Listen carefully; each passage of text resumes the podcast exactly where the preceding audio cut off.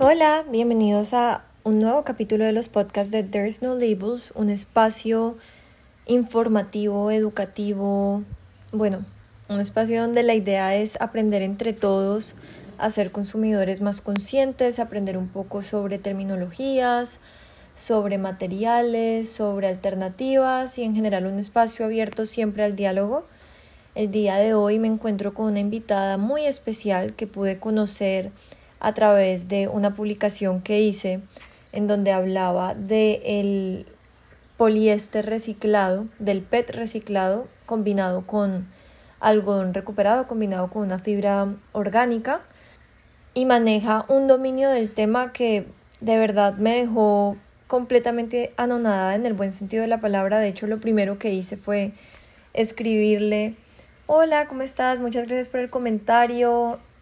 De verdad que me encanta, me encanta encontrarme con, con personas así como tú, que no les dé miedo comentar, que no les dé miedo entrar al diálogo y que ayuden a generar entre todos pues un espacio más grande de, de conocimiento. Y de una lo primero que hice fue invitarla a este capítulo. Y nada, sin más preámbulos, acá los dejo con Laura Durán. Hola, ¿cómo estás? Qué rico que que me hayas invitado primero que todo, que me hayas dado la oportunidad de, de hablar o de conversar con vos sobre este tipo de temas, porque pienso que así es que vamos construyendo más conocimiento. Y, y bueno, no, muchas gracias, muchas gracias por invitarme. No, no, Lau, muchísimas gracias a ti por aceptar la invitación y muchas gracias por haber comentado tan abiertamente en esa publicación porque pues porque la idea siempre es esa, siempre yo siempre he sido muy enfática en que There's No Labels es un espacio de aprendizaje para todos, o sea, para mí, para las personas que me siguen, para las personas que comparten, es un espacio para el diálogo entre todos, entonces pues de verdad muchísimas gracias por aceptar la invitación y quiero que la gente conozca un poco más sobre quién eres tú, qué haces, qué has hecho, de dónde nace como tu interés por, por los materiales, por lo que tiene que ver con eh, lo circular en la moda, por todo este tema. Bueno, pues te cuento la historia. yo, eh, yo empecé a estudiar diseño industrial aquí en Cali, en la ICESI, y más o menos en quinto semestre me fui para Bogotá a terminar mi carrera en la Tadeo eh, haciendo diseño industrial, pero desde que estaba estudiando siempre empecé con esa pregunta de por qué nunca hablamos de qué pasa después de que uno diseña los productos, después de que uno crea el superdiseño, qué pasa después de eso, por qué si hay problemas a nivel ambiental y a nivel social. No estamos hablando de eso, sino que, o sea, sí están integrados en el sentido de que más bien como identificar cuáles son las necesidades de las personas para poder responder a esas necesidades de manera manipulativa, a veces no tanto, pero generalmente sí. Em, y yo me sentía muy frustrada en ese sentido y siempre, siempre empecé a explorar mucho como el tema de medioambiental, eh, el tema de, de cómo estábamos haciendo las cosas, pero no encontraba respuestas en esos momentos. Y después me fui a Alemania a hacer una maestría en iluminación arquitectónica, porque la iluminación siempre me llamó muchísimo la atención. Y ahí me encontré con el mismo problema, aprendimos un montón sobre diseño de iluminación, sobre la parte arquitectónica, sobre algunas cosas en los seres humanos, eh, pero nunca hablábamos de qué pasaba después de que hacíamos un diseño. ¿qué pasaba después? Y yo era, pero ¿qué pasa después? Y también para mí era muy interesante saber las motivaciones. ¿Qué hace que un diseñador diseñe como diseñe y tome las decisiones que tome? ¿Y qué está teniendo en cuenta para, para ello? Y esa fue tal vez el, el inicio de todo. Desde ahí eh, empecé a tener diferentes perspectivas frente a las cosas que hacíamos y, esa, y al hacer mi tesis de maestría ese fue como el primer planteamiento que hice como cómo son los procesos de diseño en el diseñador cuando tiene un proyecto y qué lo motiva a tomar ciertas decisiones. Ahí volví a, a ver que había muchas, muchas posibilidades, mucha diversidad de pensamiento, pero al mismo tiempo todo lo que era el tema medioambiental, todo lo que era el tema de materiales siempre se quedaba corto. Y trabajé cuatro años y medio en la industria de la iluminación en Alemania y ahí pues también me encontré con que estaba el mito de, ay, no, es que los LEDs son súper sostenibles, pero pues no, o sea, la verdad es que hay muchas cosas detrás de las soluciones que vendemos como sostenibles o ecológicas y, y que van más allá de los materiales, que van más allá de un simple producto. Y precisamente por eso volví a la academia. Volví a la academia y empecé a hacer mi doctorado en ciencias de la sostenibilidad como diseñadora, junto con un eh, ecodiseñador que en realidad es químico, que se llama Michael Braungart y pues es uno de los padres del concepto Cradle to Cradle. Y él se puso súper feliz al ver que yo era diseñador y me dijo, hagámosle, yo, yo voy a ser tu mentor. Y yo me ocupé ya como nuevamente desde estas perspectivas que había tomado en la maestría analizar los procesos de transición hacia la sostenibilidad en la industria de la iluminación. Y estas cuatro perspectivas aplican para todas las industrias desde mi punto de vista, pero pues yo tengo que dar un ejemplo concreto cuando yo hago este tipo de investigaciones. Entonces estas cuatro perspectivas son el autoconocimiento, el trabajo colaborativo, el concepto de diseño cradle to cradle, que significa de la cuna a la cuna, entonces pensando todo como nutrientes, como pasan en los ecosistemas.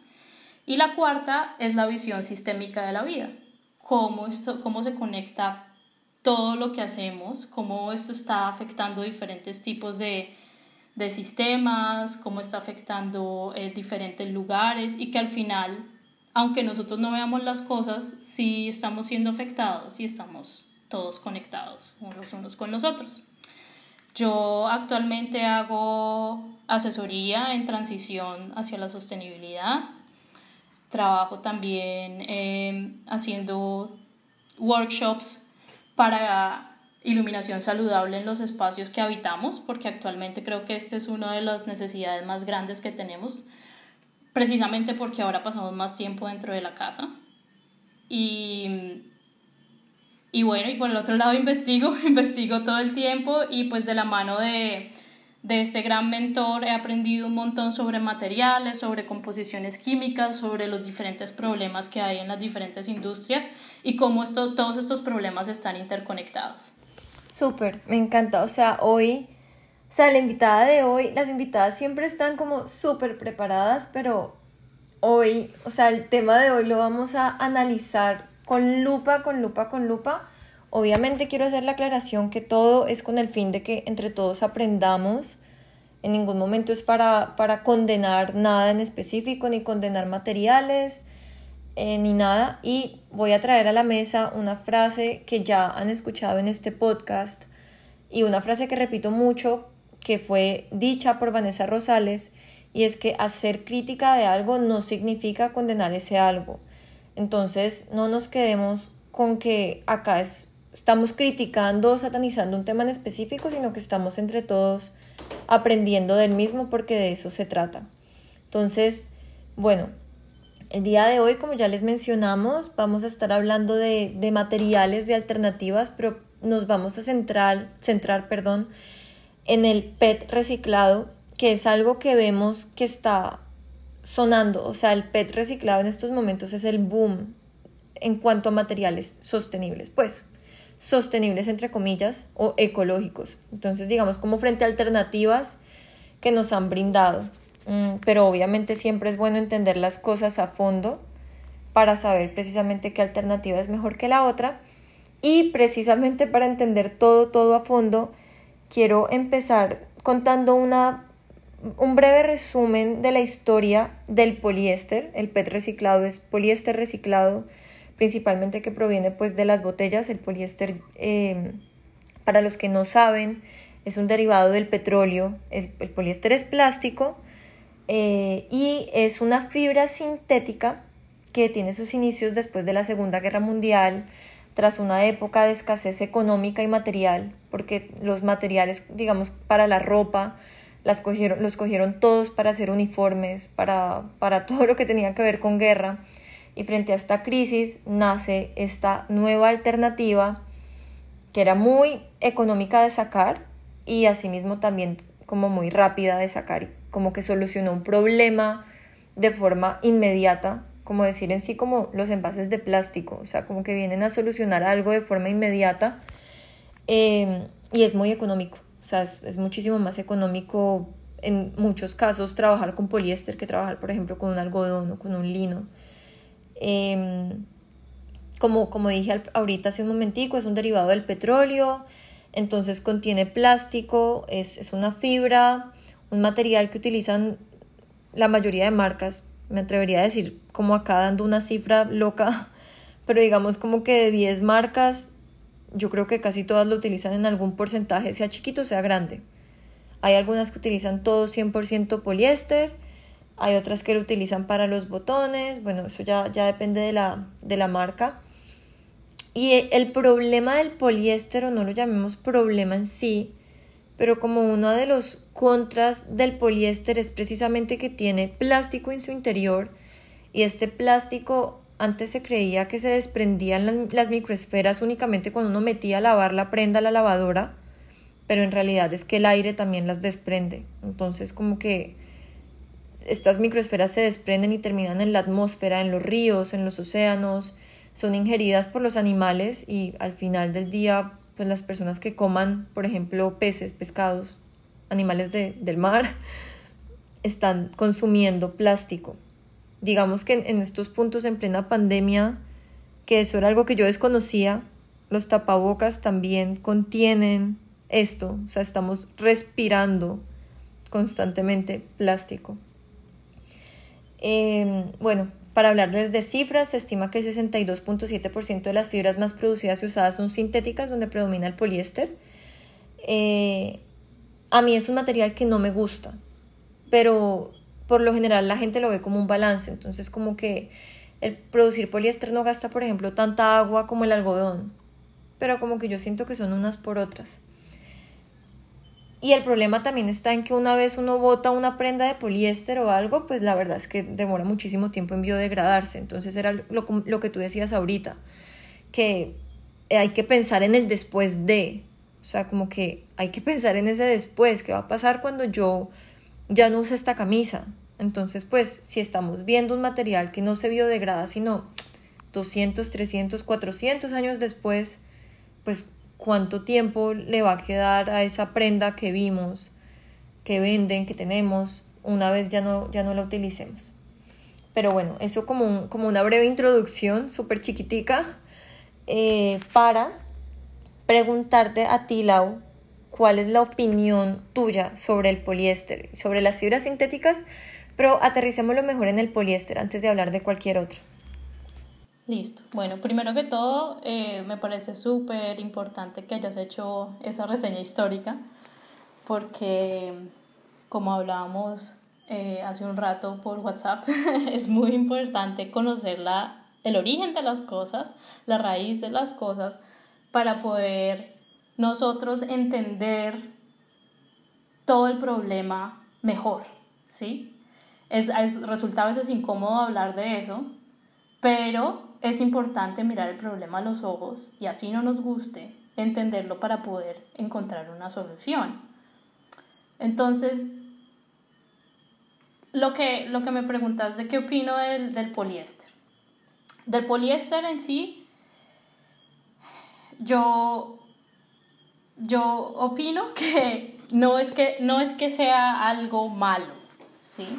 Es, sino que tiene un problema de diseño muy grande y es un material que no está hecho para el contacto con la piel, no en el sentido de que no se pueda usar, porque sí se puede usar. Lo usamos. Exacto, sino en el sentido de que para la piel en sí, para sus procesos biológicos, no es favorable. ¿Por qué? hablábamos de que el poliéster suelta partículas microplásticas. Independientemente de cómo se haga, el poliéster, eh, generalmente el que actualmente existe en la industria textil, suelta partículas de microplástico y estas partículas de microplástico se sueltan primero por el calor que tienen al contacto con la piel, porque no es, pues nosotros tenemos un cuerpo que genera calor por todos los procesos que está teniendo internamente, y al soltar estas partículas microplásticas, entran a nuestro sistema a través de la piel, o sea, la piel las absorbe. Hagan de cuenta como cuando uno se unta una crema y después de un ratico la crema ya no está, eso es porque la piel lo absorbe. Así mismo pasa con los microplásticos, nosotros no los podemos ver, pero ellos están ahí en contacto con la piel y se absorben. Por otro lado, eh, cuando uno utiliza prendas que están hechas de poliéster, uno puede observar, digamos, como en, la misma forma en la que tu cuerpo se va comportando, entonces hablemos en este caso de la sudoración, ¿qué, qué pasa? Entonces, cuando utilizamos la fibra de poliéster, eh, generalmente sudamos más, sudamos más y el poliéster además es una fibra sintética a base de petróleo que por su composición y, la forma en la que está hecha retiene microorganismos. Entonces se vuelve una casita de, microorganismos y por eso es más fácil que genere mal olor, más fácil que se puedan generar problemas de salubridad por utilizar este tipo de, de, fibras. Eh, por eso, digamos, si hablamos de la ropa interior, pues en la ropa interior eh, pasa lo mismo. Las fibras que son de, poliéster, si entran en contacto con nuestras partes íntimas, estas también reaccionan y van a tener, van a producir otro tipo de fluidos en mayor cantidad o con mayor em, eh, pH. Por eso generalmente cuando se hacen, se hacen prendas íntimas, o, por ejemplo los calzones, pues tienen una, una capa de algodón, precisamente por eso. Entonces, yo pienso que uno siempre tiene que ver las cosas en contexto. Uno no puede decir es que esto es bueno, esto es malo, sino que uno tiene que tratar de entender cómo estamos usando esas cosas, para qué, para qué fueron diseñadas, cuál fue la motivación para hacerlo, eh, qué pasa cuando las usamos y qué pasa después de que las usamos. Y mejor aún, qué pasa en los procesos anteriores, en la extracción, en la producción de este tipo de, material, los eh, recursos que se utilizan para, para hacer los procesos de producción, luego el uso, luego el desuso, y, entonces uno empieza a ver las cosas un poco más amplias y con, y con un poco más de profundidad. La invitación es que no le tengamos miedo a la complejidad, sino que empecemos a analizar todas estas cosas. Y dentro de esas cosas, aparte del, del material, de los procesos, de la extracción, del desuso, está también todas las prácticas, porque todo esto pasa por prácticas sociales, prácticas humanas también. Entonces, todas las personas que están en medio de todos esos procesos, de cada uno de esos pasos, y cómo la salud de estas personas se está viendo afectada por cada uno de estos procesos. Entonces, no es solo el uso, el desuso, sino también el proceso en sí, cómo está afectando.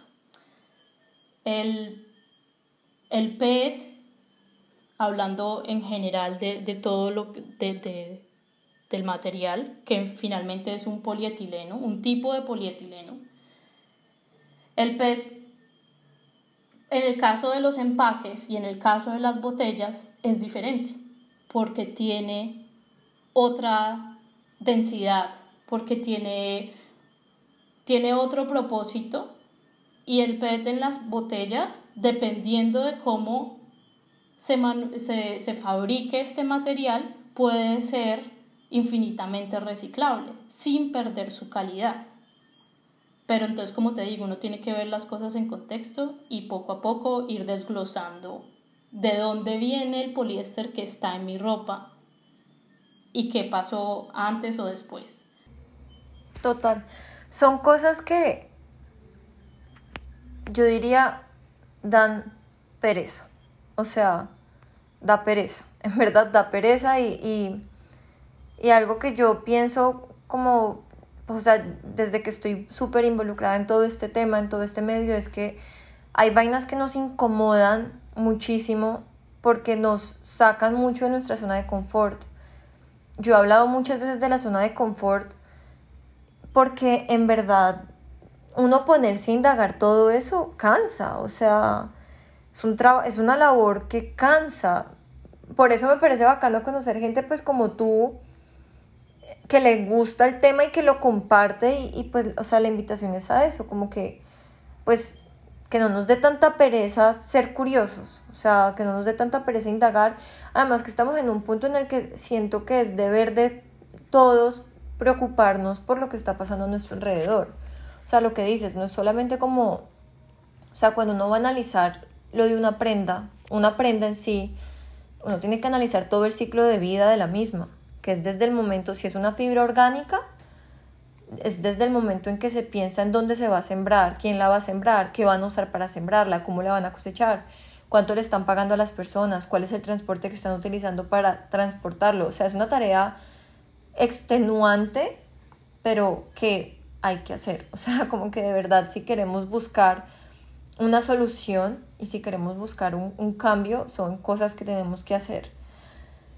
Em, bueno, ya que empezamos a hablar del PET, yo tengo una relación de amor-odio también con el PET reciclado combinado con el algodón. ¿Por qué de amor-odio? Porque, digamos, yo el año pasado saqué una bolsa que se llama la Happy Bag y es una tote bag hecha de cuatro botellas PET de 350 mililitros, si no estoy mal, más 150 gramos de algodón recuperado y se combina y da una bolsa y ahorra muchísima energía, ahorra muchísima agua. Y digo amor-odio porque a mí estas alternativas me parecen siempre muchísimo mejor que la alternativa de trabajar con un insumo virgen. O sea, siento que ya eso es ganancia.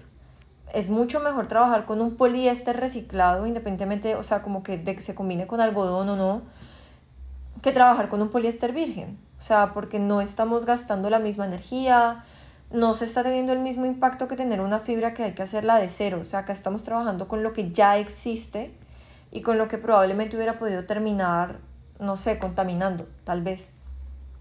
Sin embargo, la calidad del mismo después de un tiempo no es la mejor.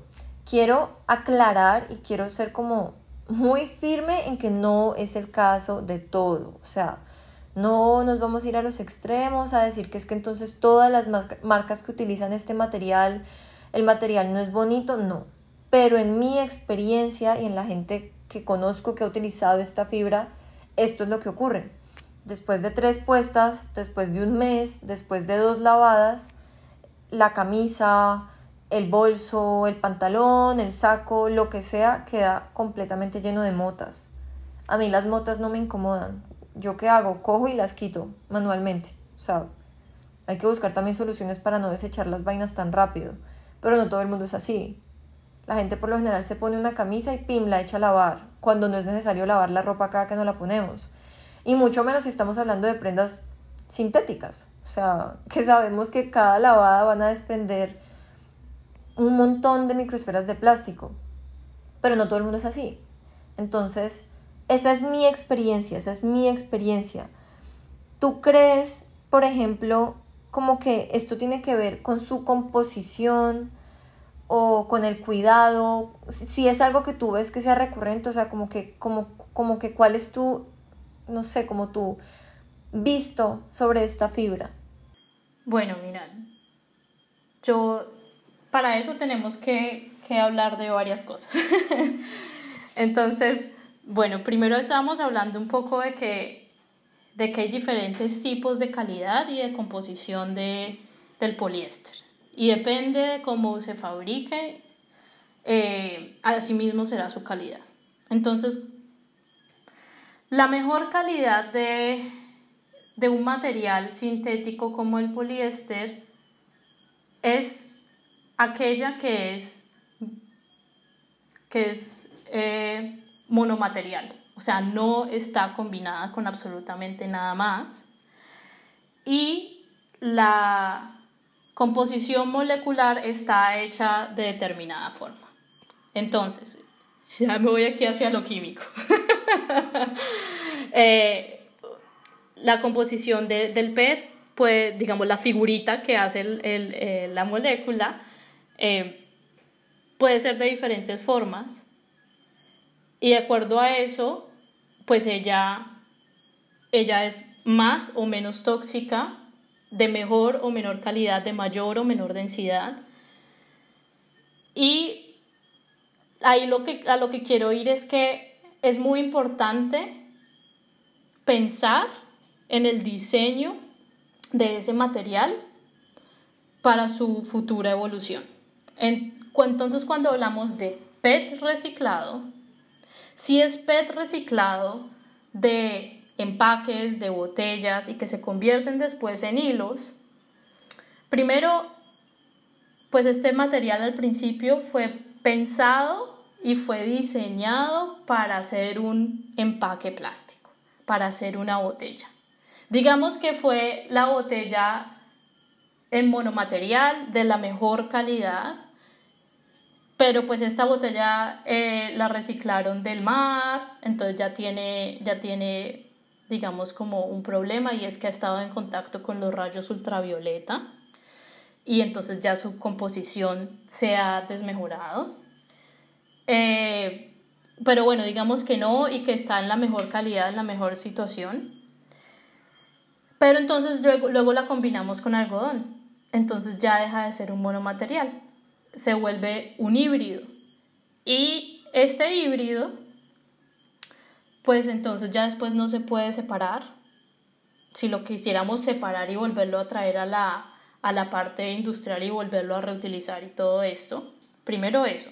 Segundo, nosotros tenemos que tener en cuenta que para los procesos plásticos, para de, de, acuerdo al material que se esté fabricando, el material pasa por diferentes procesos y se le y a veces tiene muchos aditivos, tienen, tienen filtros solares por, para protegerse de los rayos ultravioleta o tienen retardantes, retardantes de llamas. Y todos estos aditivos que le echan, todos estos químicos que le, que le ponen a veces en los procesos son altamente tóxicos. Entonces, lo que pasa es que a pesar de que, de que fuera una solución muy atractiva y muy bonita, en el sentido de que queremos hacer algo para que esto no siga siendo eh, haciendo más basura, para que no sigamos generando pues este impacto negativo, es una reacción a esto. Y lo estamos haciendo por querer ayudar, por querer solucionar rápido, pero al hacer esto pues cometemos este tipo de errores pues porque no conocemos bien o porque no hemos hablado mucho del tema pero la recomendación es que no se haga. ¿Por qué? Porque por todas estas razones que les estoy dando, al entrar en, primero al entrar en contacto con nuestro cuerpo, entonces estamos dándole a nuestro cuerpo todas esas toxinas, sin contar los microplásticos, eh, todas estas toxinas. Luego vienen los microplásticos y se acumulan en nuestro cuerpo. Y lo otro es que después cuando, por, por muy bonito que quisimos hacer este reciclaje eh, terminamos haciendo una nueva molécula, un nuevo material que es todavía más tóxico. Entonces, eh, este es el problema real, este es el problema real con el PET reciclado. Y, y la idea no es decir, es, es, lo peor que hemos hecho en el mundo, no démonos látigo por esto que estamos haciendo, sino entendamos cuál es el problema y miremos cómo lo vamos a solucionar. Y la solución está en el pensamiento, en el momento de tomar las decisiones y de diseñar las cosas. ¿Por qué? Porque entonces estamos pensando en de manera lineal, en el sentido de que eh, producimos, consumimos o usamos y después desechamos. Entonces, como lo diseñamos de esa manera, pues no está diseñado para que vuelva a ser reciclado. Y cuando lo entramos a reciclar, como es lo que propone la economía circular, que es, que es una economía, es una propuesta muy interesante, el problema está en la toxicidad de los materiales y en la forma en lo que, estamos, lo que lo estamos haciendo. Aparte el proceso de recrear un nuevo material, también está liberando partículas tóxicas en el agua, en el aire, si el agua entra en contacto con, el, con la tierra, pues también en la tierra. Entonces, yo personalmente, a pesar de que está siendo una reacción con buena intención, pero que parte del miedo, eh, no funciona. No funciona en el sentido de que no nos está dando una solución a largo plazo, sino que nos está dando una solución a corto plazo y al no ver la raíz del problema y al no tratar esa raíz de ese problema, pues estamos generando un problema más.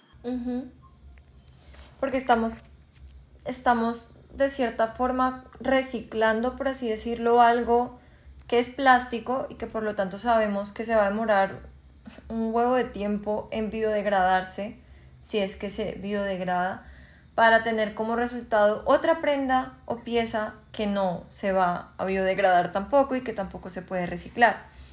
Acá quiero abrir un paréntesis y es que digamos que frente a esta problemática, por pues o sea, porque es una problemática, iba a decir esta problemática por así decirlo, em, el grupo HM, pues ellos, o sea, como que la marca de ropa, ellos además tienen como todo un grupo de investigación, como que busca alternativas verdes y bla, bla, bla. Eh, ellos desarrollaron una máquina que salió de hecho este año que permite reciclar nuevamente las fibras de, PET reciclado con algodón, pero el proceso de reciclaje afecta más que dejar la bolsa, o bueno, digo la bolsa, pero que dejar el, el insumo quieto, porque utilizan tantos químicos para separar las fibras que terminan haciendo más daño del que están intentando remendar. Entonces, es, un poco lo que dices, como que son, son alternativas que surgen de muy buena intención, porque son de muy buena intención, pero como que la intención no lo es todo. O sea, como que tenemos que pensarnos, si vamos a hacer esto, pues pensar si de verdad si es lo mejor que podemos hacer. O sea, porque no podemos entonces decir como, bueno, tenemos ya la máquina que lo vuelve a reciclar, pero joder, por así decirlo, otras cosas en el, en el intento, o sea, como que usar más químicos em, que van a afectar muchísimo más el medio ambiente. Quería, cierro paréntesis, porque sí quería compartir eso, porque fue algo que aprendí recientemente. Em, hasta el año pasado pues no existía como una alternativa para volver a reciclar esto, pero pues digamos que no es la mejor alternativa del mundo. Pero es una bonita intención, o sea, e, está bien. Bueno, yo te quería preguntar como tu opinión, esto ya es como súper, súper de tu opinión, y es si tú sientes que el poliéster está satanizado. Sí, yo siento que sí está satanizado por todas estas razones que te doy, pero es muy interesante porque no está satanizado tanto por las razones que te di, sino porque lo asimilamos por, es que es plástico, es malo. Mm. No, no por nada más, ¿sí? Y porque pues obviamente lo vemos en, en diferentes eh, sistemas ecológicos y donde no tienen que estar. Y porque pues también hemos visto que o hemos entendido cómo el plástico puede llegar a ser muy contaminante. Entonces sí creo que que no, no solo el, el, poliéster, sino en general el plástico está satanizado. Y el plástico no es el problema. El problema está en el diseño de los materiales, de los productos, de los procesos y de las cosas que estamos haciendo. Pero es un problema que se puede corregir si nos ponemos en la tarea de hacerlo. ¿Tú crees, digamos, que si una marca utiliza, por ejemplo, algodón y lo, o sea, como que algodón y, y, lo combina en pequeños porcentajes con poliéster, se podría decir como que, o sea, es que quiero decirlo de tal forma como que no suene tan mal, pero yo conozco muchísima gente, muchísimas marcas que defienden el poliéster y dicen como, no, pero es que si es usado en pequeñas cantidades o no en pequeñas cantidades, es muchísimo mejor que usar algodón porque no tiene una huella hídrica tan grande como el algodón, no utiliza tantos pesticidas como el algodón convencional. Hay forma de ver el poliéster como una alternativa mejor que alguna orgánica, que alguna natural. Eh, sí, pero no por las razones que me dijiste, no por las razones que te han dado estas marcas, porque ahí estamos partiendo de la idea es que queremos ser menos malos, ¿sí? Entonces es que consumimos menos agua, es que utilicemos menos pesticidas. Y pues si partimos de ahí, si el problema son los pesticidas, entonces te voy a, te voy a devolver a que penses en el proceso de extracción del petróleo y te des cuenta de la cantidad de químicos que eso libera en el ecosistema, que son mucho mayores que los pesticidas que se utilizan en el algodón, y en los procesos de producción es lo mismo, la cantidad de químicos que se utilizan para producir este tipo de textiles. Es, eh, es, impresionante y después estos otros que te digo, los aditivos, los protectores contra los rayos UV, los retardantes de llamas, todo esto al final es como un cóctel súper nocivo para tanto para el medio ambiente como para nuestra propia salud. Pero sí, como te decía, si uno desde el principio diseña las cosas, y aquí me voy a meter al, al concepto de cradle to cradle, si uno diseña las cosas para que estén, se queden dentro de la esfera biológica o las cosas se queden dentro de la esfera técnica, desde el principio uno puede lograr un monomaterial que sea muy bueno. Entonces, existe una forma de producir poliéster donde la estructura química es lineal y este poliéster se puede biodegradar. Ojo, biodegradar, no compostar, biodegradar a través de un proceso químico que este proceso químico se puede hacer también de una manera en la que lo que se utiliza tiende a ser benéfico para la esfera biológica, o sea, todo lo que son los ecosistemas. Entonces, lo que uno tiene que ahí evaluar es el agua, el aire, el suelo y cómo entra en contacto con los seres humanos que están metidos dentro de ese proceso. Si todo, si todo eso está pensado, está diseñado, se va a generar un, una calidad de poliéster excelente, pero eh, no es recomendable que se mezcle con fibras orgánicas o fibras naturales más bien, como el algodón, porque ahí ya pierde su calidad. Al estar mezclado pierde su calidad.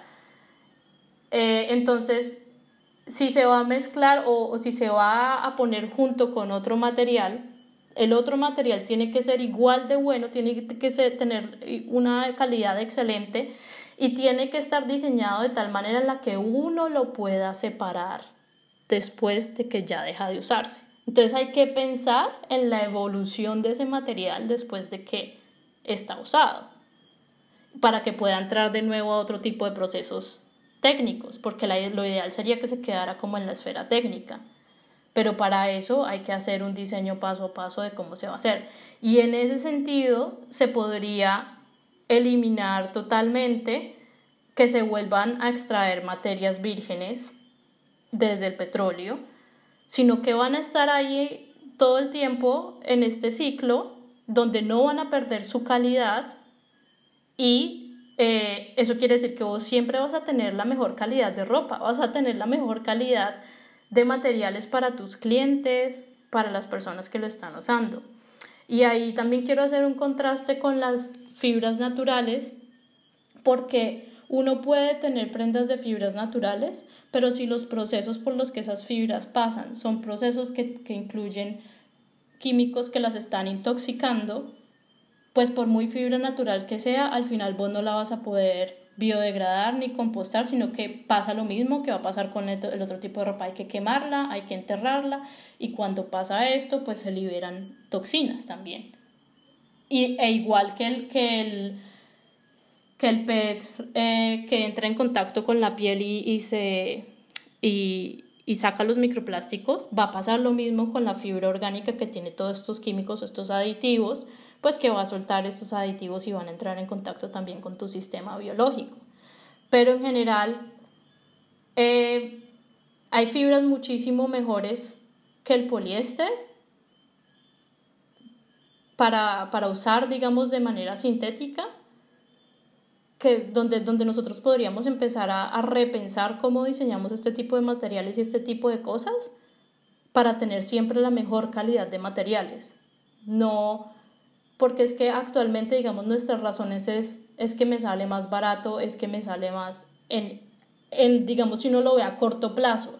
Pero si vos te pones a verlo a largo plazo, vos todo el tiempo estás invirtiendo en materia prima y todo el tiempo estás invirtiendo en diferentes cosas pero si vos siempre tenés la mejor calidad del material y lográs tener una logística o lográs pensar en una estrategia para recuperar este tipo de material que es de tan buena calidad, vas a terminar dejando de pensar en que tenés que invertir más y más en la materia prima. Pero entonces para hacer esto hay que sentarse a pensar, hay que sentarse a discutir y hay que sentarse a hacerlo con profesionales de diferentes áreas para poder entender bien las cosas, para poder diseñar desde diferentes puntos de vista y, ampliar un poco esa perspectiva, porque cuando queremos hacerlo todos solos, no, no podemos, o puede que logremos entenderlo todo, pero se vuelve eh, algo así como que sabemos todo como a medias y, y no nos abrimos a la posibilidad de ver qué otras alternativas hay. Y pienso que en ese sentido es muy interesante escuchar la opinión de otras personas que tienen experticia en diferentes campos para ir uno enriqueciendo ese conocimiento y generar una solución que tiene todavía mayor impacto. Total, total. Bueno, eh, en la publicación que hice, hablando sobre el, el, el PET reciclado, el, el comentario que tú pusiste o no sé si fue el comentario o fue la conversación que tuvimos después de tu comentario, no me acuerdo, pero ponías que esta alternativa es una alternativa que surge desde la culpa. Y eso me llamó muchísimo la atención porque, pues, de cierta forma es así, o sea, es una alternativa que surge porque no, porque siento que no sabemos qué hacer con tanto plástico que hay en el mundo. Entonces me gustaría que explicaras un poquito más a fondo eso, porque me parece una forma de verlo completamente atípica. O sea, de la gente que habla de esto, yo jamás he escuchado que alguien me diga, de pronto, Gerald, diosa, diosa alquimia, ella sí, creo que ella sí me lo ha dicho, porque eh, con, ella un día de hecho nos sentamos a hablar de eso y ella me decía, es que estoy cansada de que la gente diga que el PET reciclado es lo mejor, ya no más. Y, pues es verdad, o sea, y ella me decía eso, como que es que no es la mejor alternativa, pero en palabras tuyas, cuéntanos un poquito sobre eso. Bueno, hay, hay, hay, hay dos puntos de vista y uno es que es este que está inspirado en, en el concepto cradle to cradle y, y ellos hablan de que nosotros las cosas que estamos haciendo actualmente o el concepto que tenemos actualmente de sostenibilidad está basado en la culpa, en ponernos a nosotros como seres humanos en una posición en la que nos tenemos que sentir culpables para poder hacer algo bueno. Y esto lo vemos en diferentes esferas, ¿no? Esto lo vemos en, en nuestra sociedad, esto lo vemos en la religión, esto lo vemos en la educación. Trabajamos mucho con la culpa para poder hacer algo. Pero entonces desde el punto de vista de la sostenibilidad, empezamos a trabajar con el argumento de que los seres humanos somos lo peor que existe porque estamos volviendo eh, mierda a nuestro planeta con las cosas que estamos haciendo. Eh, es, que es cierto, es cierto que estamos contaminando, es cierto que estamos haciendo las cosas mal, es cierto que tenemos unos problemas muy grandes, pero Entonces, como entonces estamos atacándonos los unos con los otros, es que estamos haciendo esto, es que estamos haciendo lo otro, y es que alguien lo tiene que resolver, no sabemos quién, pero alguien lo tiene que resolver, y entonces como nos sentimos culpables, pero interiormente queremos, queremos vernos como los buenos y decir como, no, no, es que yo sí soy bueno, y es que yo sí, entonces eh, nos afanamos a hacer, hacer las cosas y salimos con este tipo de, de soluciones, como te lo mencionaba ahora cuando dicen es que, es que gasto menos agua, es que hay menos uso de pesticidas, siempre estamos hablando en menos, ¿no? Entonces ya tenemos en la cabeza, tenemos que ser menos, menos malos, tenemos que ser, eh, usar menos, tenemos que reducir, tenemos que todo el tiempo eh, ser menos personas para poder ser personas. Entonces, pues porque al final nosotros sí tenemos necesidades de uso, tenemos, necesidades biológicas, tenemos necesidades emocionales también, eh, tenemos, somos unos seres completamente diversos eh, y lo que estamos intentando hacer es como tratar de controlar eso y cada vez ser o hacer menos para realmente poder generar una solución. Entonces, pues también llegan estas ideas extremas, es que ya tenemos que vivir solamente, solamente si vivimos en el campo, entonces podemos, y haciendo las cosas así y así, podemos ser buenos. Y nosotros tenemos que entender que hay muchas formas de, de vivir. Y segundo, que nosotros somos capaces, o sea, somos lo suficientemente inteligentes y tenemos todos los recursos tecnológicos porque ya la tecnología está súper avanzada como para decir que el problema es tecnológico, no tenemos todos todas las soluciones, todas las alternativas tecnológicas, tenemos todas las alternativas también a nivel de pensamiento eh, para crear cosas que generen impacto positivo.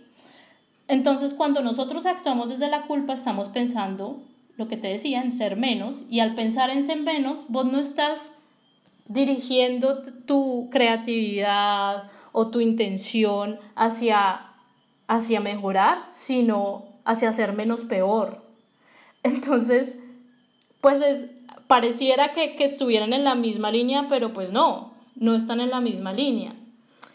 Eh, hay un ejemplo que pone que pone mi mentor, Michael Braungart, y él dice, vos puedes ir en tu carro y decir que vas de Estados Unidos a Canadá y estás andando en esa dirección, pero querés llegar a México. Por más de que vos andes en esa dirección, no vas a llegar a México, porque estás andando en la otra dirección. Entonces es ponernos en la posición de en vez de decir cómo puedo ser menos malo, cómo puedo causar menos daño, cómo puedo ser realmente bueno, cómo puedo realmente generar un impacto positivo. Y entonces si nos, si nos ponemos a andar en esa dirección, pues vamos a llegar hasta allá y vamos a lograr hacerlo. Pero hay que entender que es un proceso, ¿no? No es que lo hacemos y de una llegamos ahí, no. Es un proceso y en ese proceso pues vamos a, cada vez estamos, estamos haciendo cosas más, más em, intencionadas en ir hacia allá y vamos evolucionando esas soluciones, esas propuestas, esas cosas hasta que llega un punto en que lo podemos hacer 100%, pero estamos caminando hacia allá, ¿sí? Esa es una de las cosas. Y la, la segunda cosa que yo quería decir respecto a eso, que a mí me parece muy interesante, uno hablar de este de esta posición de pensamiento, porque es el pensamiento que precede las decisiones que estamos tomando, eh, hay algo más allá, que hay algo que precede aún más eso, y es la forma en cómo nosotros, y eso sí lo, lo digo yo y lo propongo yo, y es cómo nosotros percibimos la vida y cómo nosotros nos percibimos a nosotros mismos. Porque por más de que yo tenga esta buena intención de hacer las cosas, si yo estoy en un conflicto constante con, con lo que yo soy, con lo que yo entiendo que es la vida, con la forma en la que hago las cosas, pues mis decisiones siempre van a estar eh, enraizadas en esa forma en la que yo me siento y en esa forma en la que yo percibo las cosas. Entonces, si soy un ser humano que está en una, en una situación en la que es muy reactiva o tiene, o tiene digamos, cierto tipo de interés específico en que las cosas se hagan de una sola manera, pues siempre mis decisiones van a preceder esa forma en la que yo percibo las cosas. Por eso es tan importante trabajar en el, en el autoconocimiento, porque el autoconocimiento te va a dar las herramientas para entender todo esto que estamos hablando, la diversidad, las diferentes formas de hacer las cosas, el poder eh, pensar en, en encaminarnos hacia hacer las cosas de manera positiva que ahí, digamos, si lo ponemos en contraste con la onda, es que siempre tengo que pensar positivo, ¿no? Siempre tengo que pensar positivo. Es, no, pensar positivo es muy importante, pero cuando lo pones como un, como un, es que así es que tiene que ser todo el tiempo, estás negando la otra parte de vos, estás negando la parte que, que a veces se siente frustrada, estás negando la parte que a veces se siente triste, enojada o lo que sea, y nosotros no hemos aprendido a manejar ese tipo de emociones y ese tipo de cosas. Por eso es tan importante trabajar en el autoconocimiento, porque esto que estamos viviendo y esto que estamos eh, eh, en estos momentos experimentando está basado en, en esa reacción que tenemos todo el tiempo. Es un problema emocional, porque es un, es un problema de que estamos reaccionando a esas emociones o a esas cosas que no nos gustan sin sentarnos a observar las cosas, sin sentarnos a reflexionar sobre eso y después de la reflexión empezar a movernos hacia, ah, bueno, entonces entiendo por qué está pasando esto, voy a, eh, eh, o sea, acepto que, que esto es un error o que esto lo estoy haciendo mal y, y empiezo a trabajar para hacer las cosas de, de una mejor manera donde yo pueda salir afectado de manera positiva. Entonces, a eso me, me refiero cuando cuando hay que, antes del proceso de diseño y todo esto, hay que trabajar en nosotros. Y eso es algo que va pasando simultáneamente, ¿no? No es como que es que primero tengo que ser perfecto para poder después hacer algo, no. Es entender que es importante y es ir trabajando simultáneamente con estas diferentes cosas, con el autoconocimiento, con eh, el pensamiento direccionado al impacto positivo, con la parte de trabajar con otras personas y generar procesos, materiales, productos para, para que después evolucionen en otros nutrientes para otros ciclos. Entonces es muy importante hablar de eso porque porque pues precisamente los problemas y la forma en la que estamos solucionando las cosas ahora están surgiendo desde la culpa. Y esto tenemos que trabajarlo y tenemos que hacerlo diferente. Uno no soluciona un problema pensando de la misma manera en la que el problema se generó. Exacto.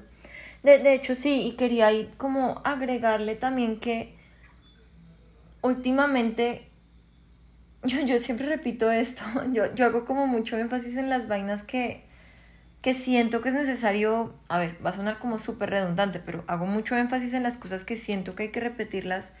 Y es que últimamente yo veo que las marcas, o sea, estoy hablando a nivel local, Colombia, pero las marcas tienen un afán de mostrarse sostenibles que siento que ni siquiera saben ya definir esto.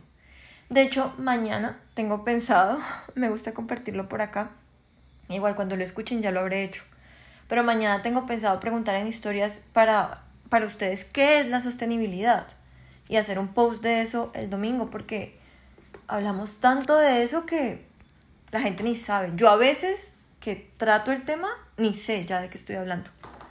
Precisamente porque además estamos muy acostumbrados, o sea, lo, que tú decías ahorita, escuchar qué es lo menos malo. Yo no me había detenido a pensar esto de esa forma. O sea, cuando yo veo en, en, en, masterclass, en, en masterclass, como en diferentes masterclasses, no sé cómo decirlo, eh, y en sí en diferentes clases que he tomado, siempre estamos hablando de las alternativas como la que menos agua gasta, la que menos energía gasta, la que menos químicos usa, todo es menos, menos, menos. Entonces, lo que te dije ahorita, yo he escuchado muchas marcas que definen el poliéster, pero lo definen por las mismas razones que acabo de decir. Gasta menos no sé qué, gasta menos y sé cuándo no se lastiman agricultores en el proceso, como en el caso del algodón, que con los químicos, pues muchísimos agricultores mueren. Pero las, como que la gente detrás de las marcas no se detiene a pensar de verdad como, en primer lugar, ¿yo por qué quiero ser una opción sostenible? Porque yo, yo, Sofía Arias, me atrevería a decir que ahorita todas las marcas quieren ser sostenibles porque lo sostenible está de moda. Ahorita todo el mundo es sostenible, todo el mundo es eco, todas las marcas son verdes, todo, todos los seres humanos son verdes. No, o sea, como que mm, yo, yo lo digo mucho, bacano que las marcas se preocupen por generar diferentes alternativas, pero ¿desde qué punto lo están haciendo? ¿Qué están haciendo para llamarse de esa forma? Yo veo marcas que venden, no, no voy a decir que venden, tengo la marca acá en mi cabeza, no voy a decir que venden, pero que venden X producto y dicen que son una marca sostenible. ¿Por qué? Pero el punto es como que de verdad, yo ahorita me pongo a pensar y, y, las marcas, ¿por qué dicen que son sostenibles? Hay una marca que a mí me encanta, me gusta mucho y la celebro mucho porque la marca nunca dice que ellos son eco, que ellos son sostenibles. Ellos dicen que están en el camino hacia la sostenibilidad y asimismo indagan y asimismo aprenden. Eh, la marca se llama Pura, o sea, como que me atrevo ahí sí a decir un nombre porque no, no estoy hablando mal de nadie. Pero Manuela, que es la, la, la mente pues creativa detrás de la marca, lo, lo, dice. Y ella a mí a veces me, me lo ha escrito como que yo no quiero que la gente piense que yo digo esto porque está de moda. Yo de verdad estoy buscando las mejores alternativas y yo podría meter las manos al fuego al decir que Manuela sí se ha sentado a ver sus materiales, sí se ha sentado a todo, absolutamente todo. Y esa es la idea. Bacano que las marcas estén buscando ser sostenibles, pero ¿desde qué punto? ¿Desde la culpa? ¿Desde el hecho de encajar? Porque ahorita eso es lo que más vende desde el interés que tienen por ser mejores seres humanos, digo mejores entre comillas, o porque esto va también relacionado con sus valores, porque están buscando un, mundo más verde. Ahora, hablando de mí, con la marca que lancé, yo sabía que yo desde el principio fuera lo que fuera que lanzara, esto tenía que ir muy de acuerdo a mi filosofía de vida. Y igual ya sabemos, sostenibilidad no son solamente los materiales, también es la mano de obra, es conocer lo que pasa detrás de nuestras telas, es saber absolutamente todo, es conocer el ciclo de vida. No, no podemos abrir una marca, no podemos empezar algo sin conocer en primer lugar qué es el ciclo de vida y en segundo lugar sin querer aprender sobre el mismo, porque no todos sabemos eso y no todos tenemos por qué saberlo. Pero si tenemos una marca, si queremos hacer un proyecto, sí estamos en la obligación de si no sabemos preguntarle, que era lo que tú decías ahorita, no tenemos que hacer todo solos. No tenemos que indagar todos solos. Y en mi caso yo sí sabía que yo quería hacer algo que fuera sostenible, pero ni siquiera es porque estuviera de moda. O sea, yo llevo aprendiendo de este tema desde hace cuatro años. Hace cuatro años esto no era que sonara mucho. O sea, es, es pensar en eso, es como pensar como... Yo, ¿por qué digo que mi marca es sostenible, por ejemplo? ¿Me entiendes? Como que de verdad y si tú me lo preguntas, yo podría responderte. No me voy a sentar a responder eso ahora porque no es el caso y no vinimos acá a hablar de mí ni de mi marca. Pero es como de verdad que nos pensemos si somos dueños de una marca, ¿por qué queremos que nuestra marca sea sostenible? O sea, de verdad, ¿por qué? O sea, como que por culpa, por encajar. O sea, no sé, como que no. Es algo que me genera mucho conflicto. Yo quiero decir algo ahí, es que Así como te conté que a mí me causaba conflicto cuando yo estudiaba diseño, que, que nosotros aprendiéramos tantas cosas sobre los seres humanos, sobre sus necesidades, sus formas de percibir, sus formas de sentir, de todo, para manipularlos y venderles nuestros productos y, hacer, y hacerlos sentir que necesitaban nuestros productos. Eso mismo pasa con el marketing y lo mismo pasa con, con las empresas que surgen desde la idea de que, de que simplemente queremos hacernos ricos y queremos ser, eh, digamos, eh, tener una solvencia económica y, ganar mucha plata a costa de, diferentes cosas. Y, y, no es que sea malo tener plata, porque eso hace parte también de la sostenibilidad, o sea, ser eh, económicamente sostenibles sino el problema es lo que precede esas decisiones que estamos tomando. Entonces, si yo te cuento un ejemplo, eh, a mí alguna persona me dijo, em, es que yo quiero poner esto en mi marca porque eso es lo que vende ahora. Y, y así es que es el greenwashing. Esto es el greenwashing. Es como, ah, a la gente, porque a la gente sí le interesa, o sea, la gente dice, yo sí quiero, o sea, yo quiero, todos, en el fondo, todos queremos hacer algo bueno, todos queremos sentir que estamos ayudando y eso está súper chévere. Usémoslo, pero usémoslo por, para de verdad hacer cosas buenas y para de verdad ayudarnos. Y, y, desafortunadamente pues ha sido manipulado para eso y aparte de eso pues obviamente pues ya tienen también campañas de, de marketing, de publicidad, de todo, donde simplemente a veces por decir que utilizan una bolsa de papel en vez de una bolsa de plástico, pues ya entonces son sostenibles. Pero entonces ahí hay que entrar a discutir qué es la sostenibilidad y cuando estábamos hablando de que el concepto de la sostenibilidad, actual actúa o, o, mueve todo desde la parte de la culpa, eh, entonces te voy a decir una cosa y es que la sostenibilidad, según como la estamos entendiendo ahora, es que es algo que es aparte, es algo que, que está allá, ¿no? Entonces la sostenibilidad lo relacionamos con la naturaleza, ¿no? Entonces la naturaleza está allá y yo estoy acá eh, y pues o le paro bolas o no le paro bolas y, y, ya no sé qué, pues ya es algo ahí. Entonces por eso a veces hay gente que también es muy,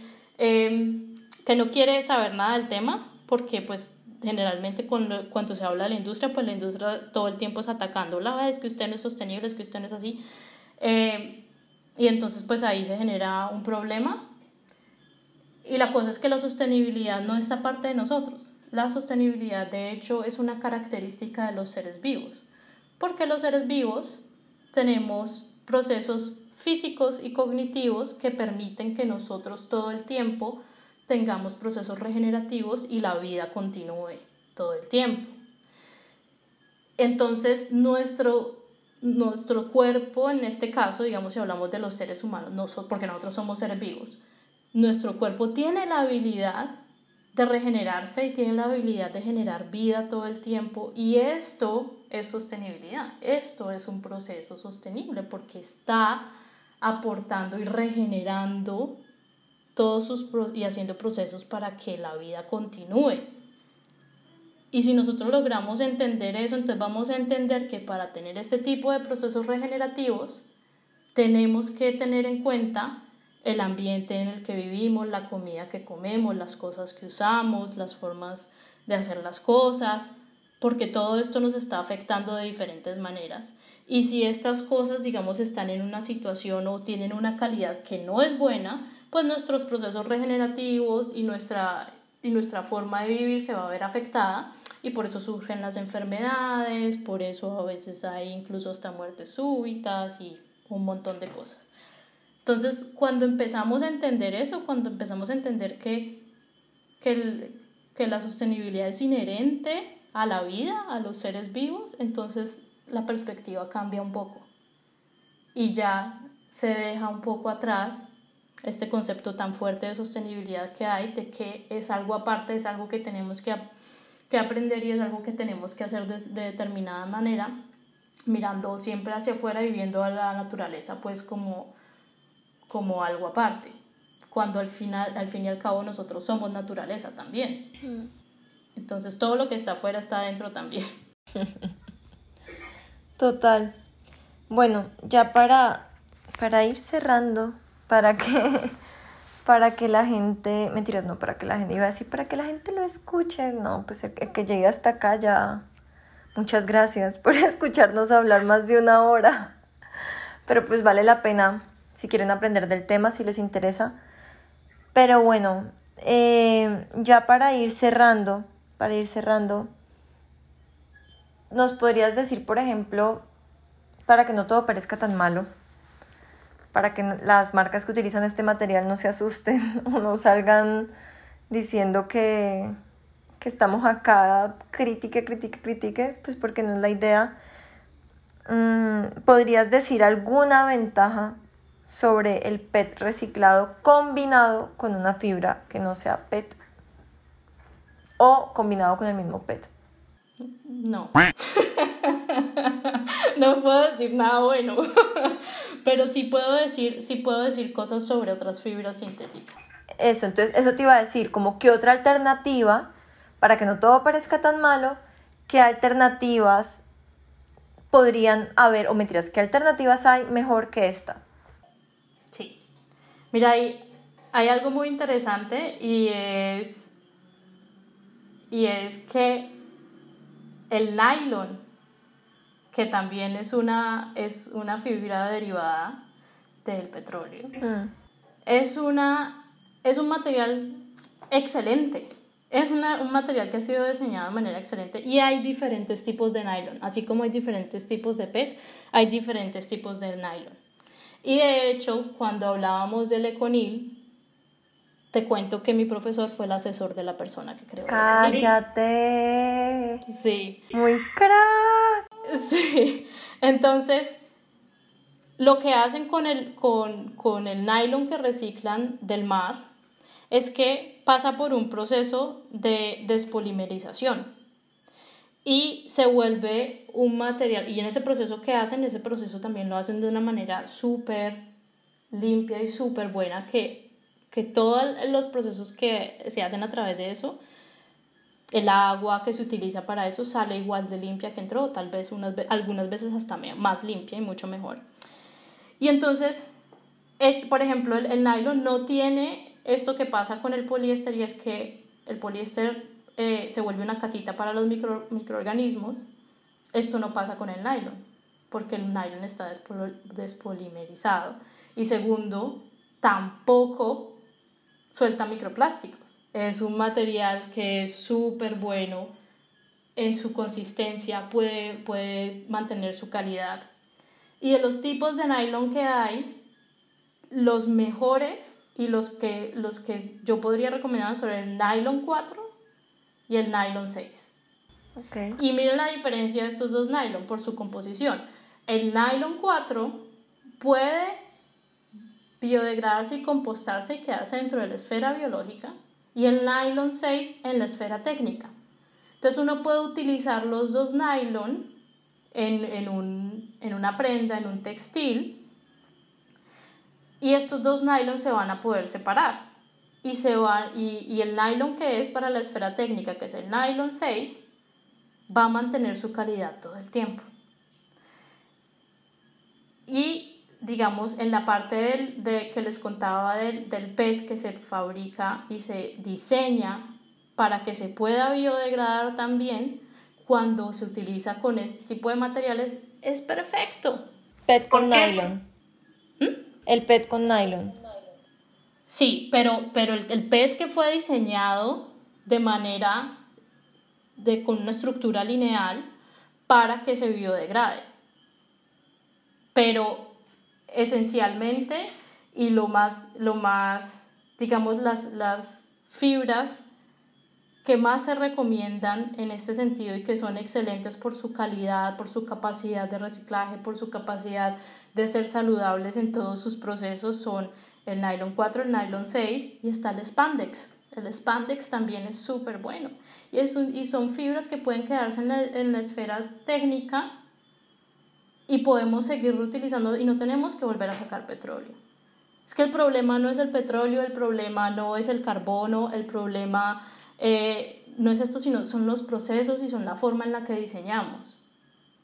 Y esto, esto es una cuestión de sentarnos a repensar las cosas, a rediseñar y hacer todo esto y a investigar y hablar con las personas y ver cómo vamos resolviendo esto y siempre cuestionarnos. Es muy interesante que ustedes siempre se cuestionen cuando se trata de productos y materiales qué va a pasar después de que lo dejo de usar. No es solamente pensar en la alternativa reciclada, es pensar en lo que va a pasar después. Yo, total, pensar de verdad en el ciclo de vida de la prenda y lo que él mismo implica. O sea, genial tener una forma de usar algo que ya existe y reciclarlo, pero ¿y qué más? O sea, como que no nos quedemos solo con eso. Como reflexión final. Sí, sí, sí. Y tener, y tener las, yo diría como la, las agallas y la curiosidad de estarle preguntando a, a nuestras marcas favoritas, a nuestros proveedores, dígame qué va a pasar después. Estas personas seguramente no lo han pensado porque nosotros no fuimos educados para pensar en eso, nosotros fuimos educados para pensar de manera lineal. Em, y hacer estas preguntas lo que va a hacer es que va a empezar a despertar esta, esta conversación, este diálogo, esta discusión y vamos a poder empezar a hacer las cosas. Y nosotros, digamos específicamente en Colombia, tenemos todas las posibilidades para generar una industria excelente.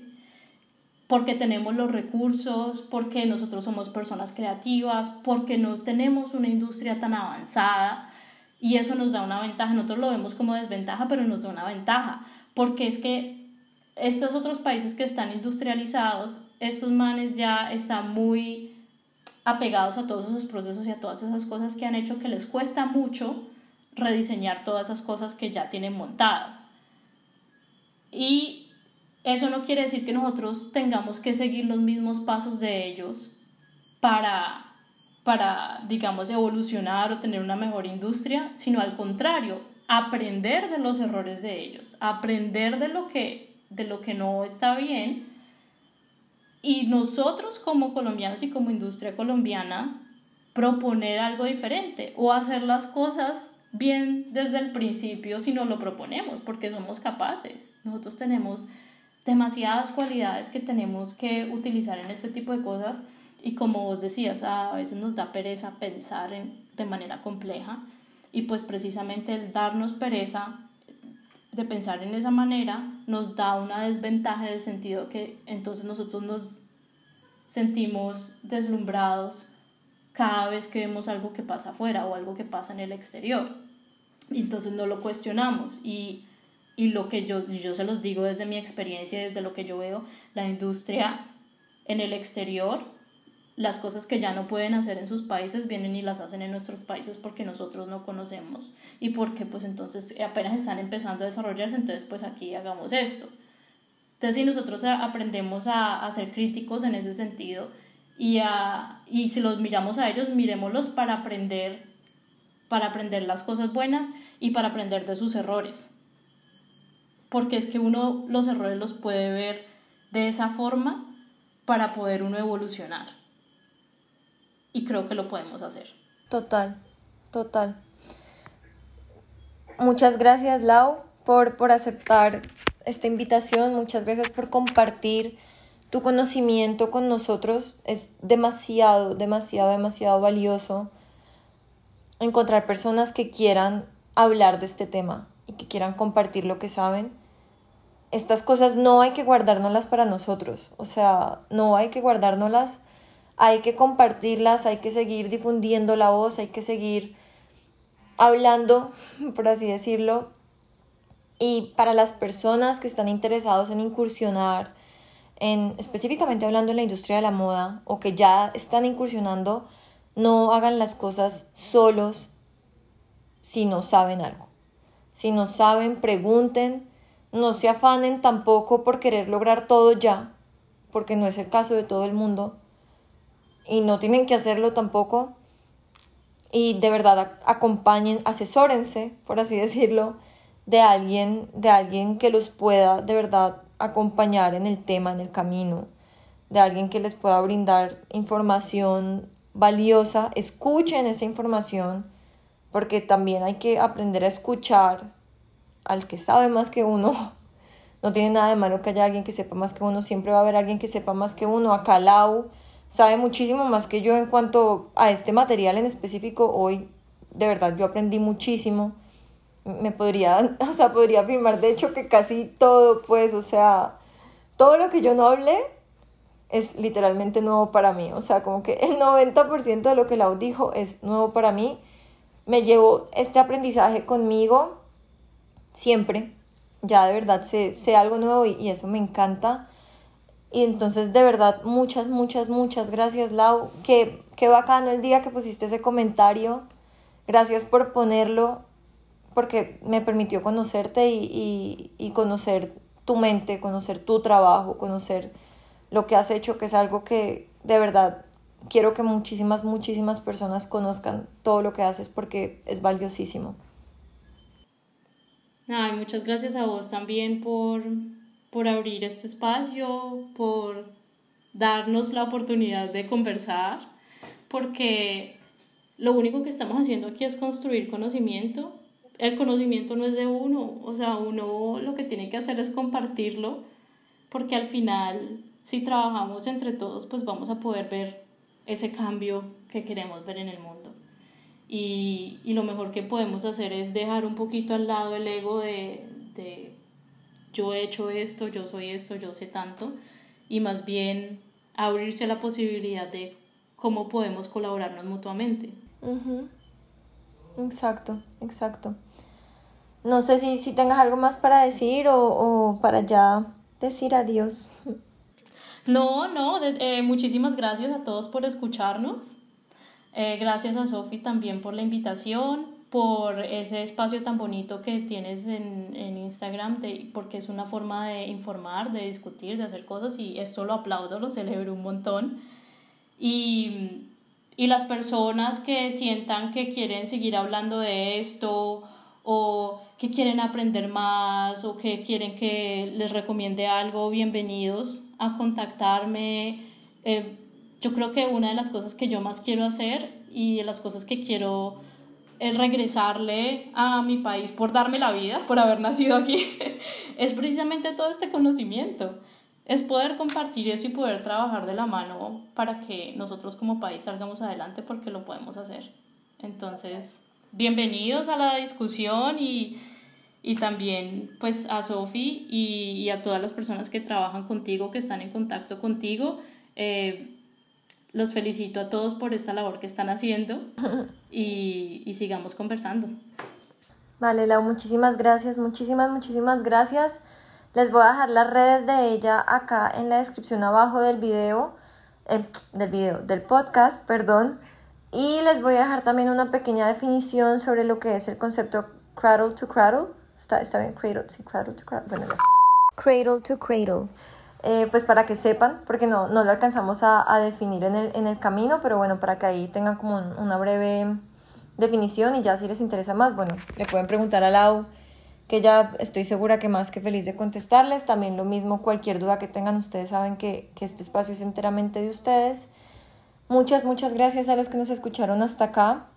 Una hora y 17 minutos es bastante tiempo, pero vale mucho la pena cuando estamos aprendiendo algo nuevo. Entonces, gracias y nos vemos en el próximo capítulo. Chao. Chao.